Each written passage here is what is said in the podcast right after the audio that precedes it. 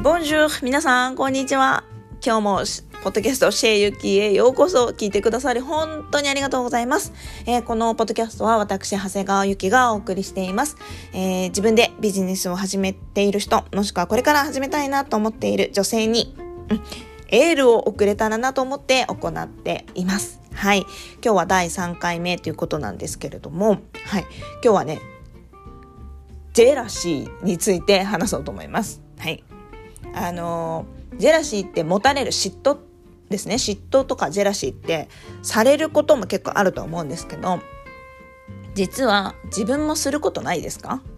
なんかイラつくとかさ。なんかこ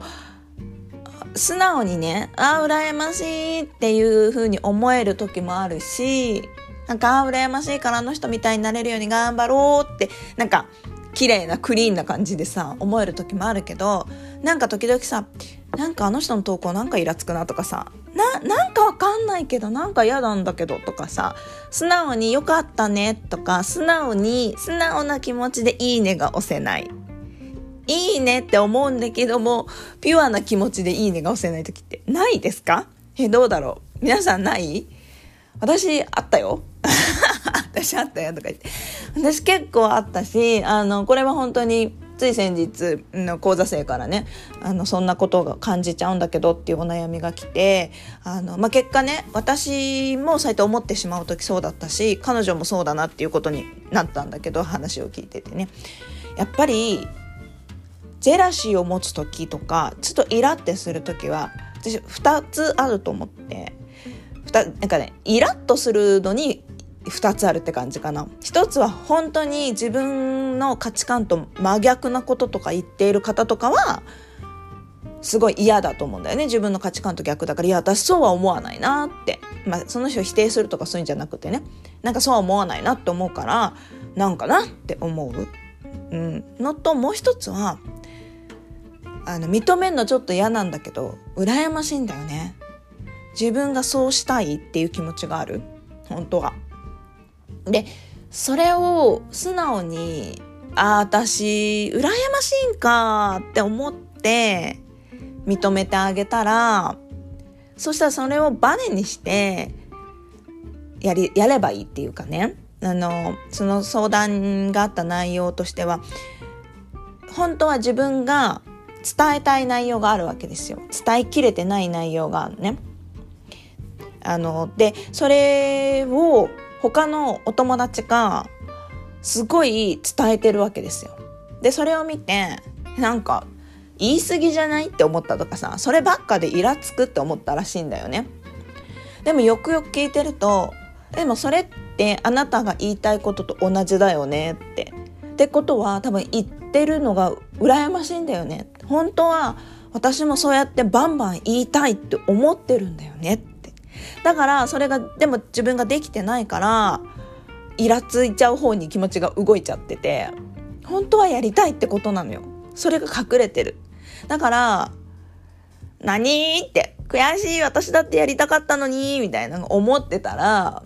その何をよっしゃやるぞに変えてもうやったらこれ伸びると思うんだよね。それはなんか批判する方に走ったりこうひどい人だとこう悪く言いふらす人もいますよね。うん。とか足引っ張るとかさ。なんか私昔あのそんなんだから子供なんか好き嫌い多いんじゃないって言われたこととかえ子供のこと大丈夫？ちゃんとやれてんの？とか。えなんか旦那さんと大丈夫なの？とかすごい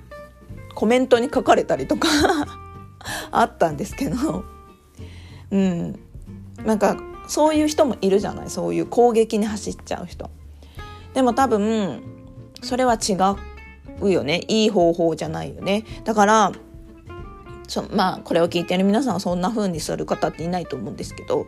まあ、そういう攻撃とかね足を引っ張るようなこととか誰かを傷つけるようなことではなくてうわムカつく悔しいけど私それがしたかったんだっていうなんかありがとうぐらいな感じでもうねその思いをぶちまけてみる、